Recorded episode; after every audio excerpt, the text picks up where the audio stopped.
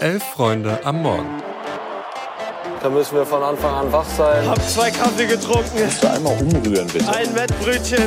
Also wenn das ein Chiri ist, weiß nicht, Digga. Soll der Cornflakes zählen gehen, aber... Das ist kalter Kaffee. Sag ja Eier, wir brauchen Eier.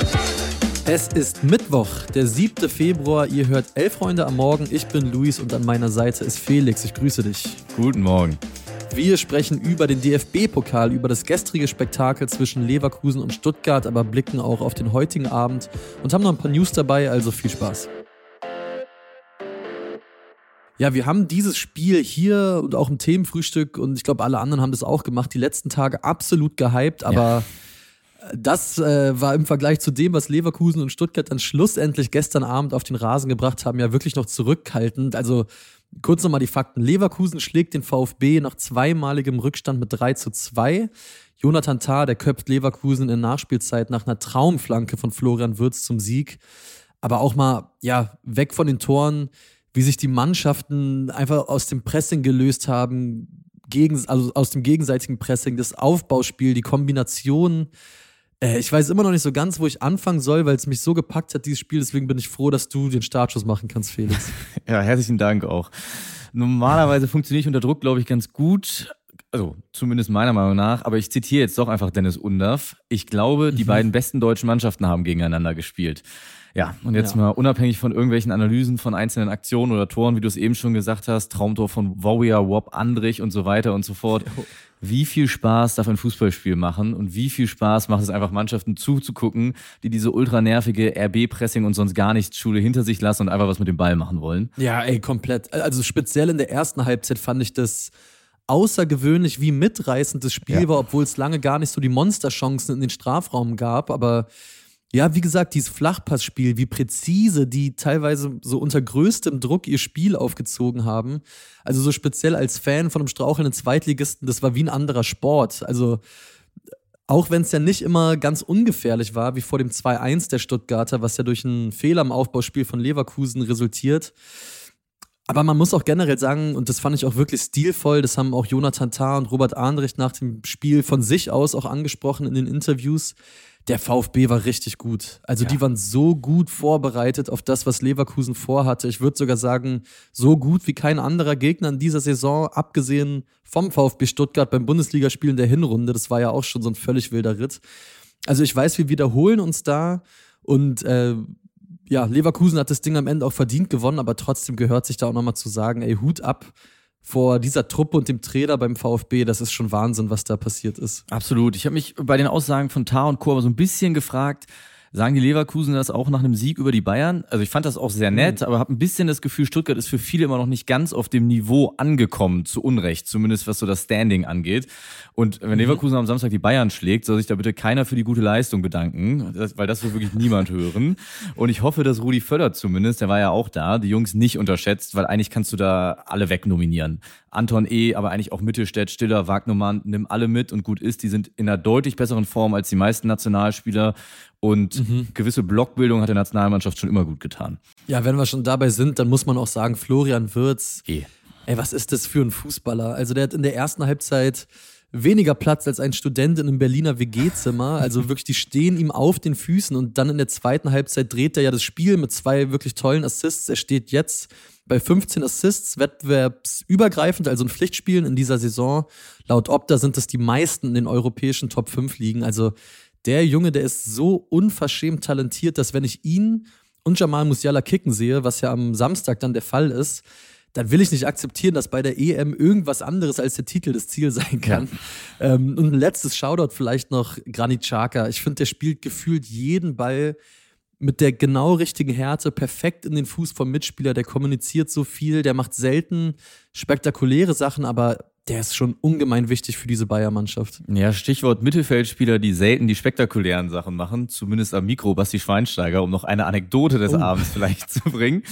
Er war ja wie immer Experte in der ARD und war, glaube ich, selber so verwirrt ob des guten Spiels. Und Rudi Völler stand neben ihm, dass er direkt meinte, der beste Spieler der ersten Halbzeit war Waldemar Hartmann. Ja, wer weiß, vielleicht hat er auch schon drei Weizenbier drin. Ich würde es ihm auf jeden Fall gönnen. ähm, ich glaube, wir haben bei weitem noch nicht alles angesprochen, was in diesem Spiel passiert ist. Zum Glück gibt es das Themenfrühstück. Tim und Max sind da am Start. Ab 11.45 Uhr findet ihr das dann hier im Podcast-Feed.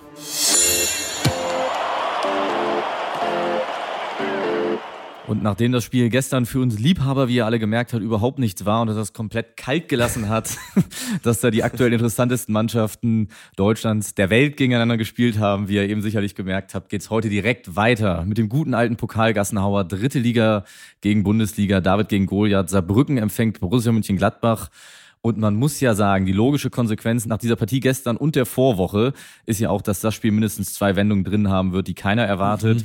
weil irgendwie zwei Mannschaften in den letzten Jahren ja immer irgendwo Bock gemacht haben. Ich meine, Gladbach ungefähr 14 Mal die Bayern rausgeworfen in den letzten drei Spielzeiten ja. und Saarbrücken ja auch eh, abgesehen davon, dass sie die schönsten, mit Abstand schönsten Pokaltrikots der Saison haben. Mhm. Ja, und auch äh, cool, wie sich der FCS einfach in den letzten Jahren zu so einer kleinen Pokalmacht gemausert hat. Also die standen 2020 ja bereits im Halbfinale. Da haben sie davor unter anderem Köln rausgeworfen, auch Fortuna Düsseldorf.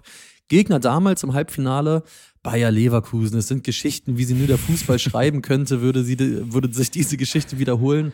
Bayer, vielleicht nochmal zur Erinnerung, ich hatte es ehrlich gesagt selbst nicht mehr auf dem Schirm, die konnten das Ding damals 3-0 gewinnen. Besonders bitter war damals aber für Saarbrücken, dass das Spiel ohne Fans ausgetragen werden musste. Wer weiß, vielleicht gibt es ja ein Rematch, aber dann auf jeden Fall mit einem vollen Ludwigspark. Und wie bei den vergangenen Partien auch, wollen wir auch bei diesem letzten Viertelfinale einmal diejenigen zu Wort kommen lassen, deren Vereine vor dem Einzug ins Halbfinale stehen. Deswegen kommt jetzt Peter vom Studio Blau-Schwarz Podcast. Der erste FC Saarbrücken wird weiterkommen weil uns der Fußballgott einfach dieses Weiterkommen schuldet. Wir haben Zeiten hinter uns, das kann sich ein Fan von einem Bundesligisten überhaupt gar nicht vorstellen. Zwangsabstieg, vierte Liga, fünfte Liga, fünf Jahre nicht im eigenen Stadion spielen, nicht mehr in der eigenen Stadt spielen können. Als grausame Ironie, als Sahnehäubchen sozusagen, als Viertligist ein Pokal-Halbfinale gespielt, pandemiebedingt ohne Zuschauer. Also das heißt, das schuldet er uns on top auch noch. Äh, und ich hoffe, jetzt, heute ist es soweit und der Fußballgott macht etwas, ein bisschen wieder gut, was er uns schuldet. Ja, und für Gladbach, da tritt jetzt ein Mann in den Ring, den treue Leser oder ZuhörerInnen von Elf Freunde natürlich kennen. Viel Spaß mit Ilja Benisch, freier Journalist, Elf Freunde Legende und natürlich auch Anhänger von Borussia Mönchengladbach. Ich versuche hier als elaboriert wahrzunehmender Mensch durchs Leben zu gehen, allein schon weil alter Sack aber es gab unlängst einen Tweet aus der Gladbach-Bubble, der sich auf Saarbrücken bezog und der meine Gefühlslage irgendwie ganz vernünftig in Worte fasst. Mir geht der Stift. Gladbachs Bundesliga-Saison ist ja oft ein anstrengendes Himmelhoch jauchzens zu Tode betrübt, mit leichten Vorteilen für zu Tode betrübt leider. Da kommt ein möglicher Pokaltriumph so als heiteres Juchai gerade mal recht. Aber, aber, aber, Gladbacher Grundgesetz, je größer die Chance, desto epischer wird verkackt. Allerdings soll hier ja für Gladbach gesprochen werden und deswegen mache ich mich mal Selbstmut. Also erstens, mit dem Track Record sowohl die Bayern als auch Frankfurt rausgekegelt zu haben, wird niemand Saarbrücken unterschätzen. Hoffentlich. Zweitens, Gladbach spielt nur noch selten schön, dafür oft eklig. Kurzum, selbst wie ein Drittligist, da gibt's also auch keine Überraschung. Hoffentlich. Und drittens, trotz aller Last, ein paar Granaten hat Gladbach ja noch im Kader. Und das Dreieck Honorar Player Jordan ist einfach zu viel für Saarbrücken. Hoffentlich. Womit ich nur sagen will, Elfmeterschießen, Uwe Kamps hält vier. Gut, also ich glaube, da kann sich keiner entscheiden, welche dieser beiden Sprachnachrichten überzeugender war. Das ist unmöglich, aber ich glaube, für mich gilt dann doch wie immer irgendwie den Underdog durchboxen, vor allem, weil ich schon sehen mhm. wollen würde, wie sich Leverkusen auf diesem Acker in Saarbrücken schlägt und es ist einfach gleichbedeutend damit, wenn Saarbrücken weiterkommt, steht mindestens ein unterklassiges Team im Finale. Und das, dafür bin ich hier. Ja, ich gehe damit. Also ich will, dass der FCS da durchmarschiert, vor allem auch deshalb, weil die Band Scharfer Senf aus Saarbrücken anlässlich dieser Partie einen neuen, ja, absoluten Vollbanger rausgehauen hat. Die Band, die steht laut eigener Aussage für Pop, Rock, Comedy von der schönsten Boygroup des Saarlands. Die haben schon in den vergangenen Jahren wirklich viele tolle FCS-Songs gemacht mit Pokalbezug. Und jetzt haben sie mit Wir schmeißen Gladbach raus nachgelegt. Und ich wünsche euch viel Spaß mit dem Ohrwurm während des Rest des Tages. Und ja, den Link, wenn ihr Bock habt, den findet ihr auch in den Show Notes. Wir schmeißen Gladbach